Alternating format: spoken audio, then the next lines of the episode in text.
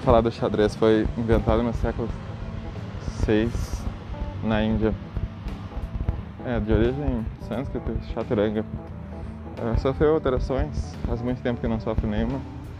As últimas acho que foram do Rui Lopes, que produziu o rock, acho que o captura passar. E depois não, não mudou mais, salvo, salvo engano. E é um esporte que é estratégia pura, né?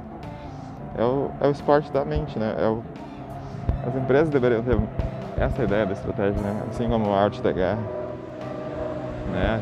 É, as grandes empresas têm tudo isso aí, né? Empresas que não querem evoluir não, não, não acham que vale a pena. Estudar xadrez eu acho que é uma perda de tempo, mas é o melhor investimento, eu acho. É, no tempo, entendeu? Então, se a gente quer uma equipe boa, teríamos que adotar as estratégias. Que no xadrez as coisas vão sendo uh, paulatinamente evoluídas e pequenas vantagens no início se tornam sustentável depois do jogo. Você acaba vencendo com evoluindo, sempre aproveitando as oportunidades, que é o que as empresas deveriam fazer também.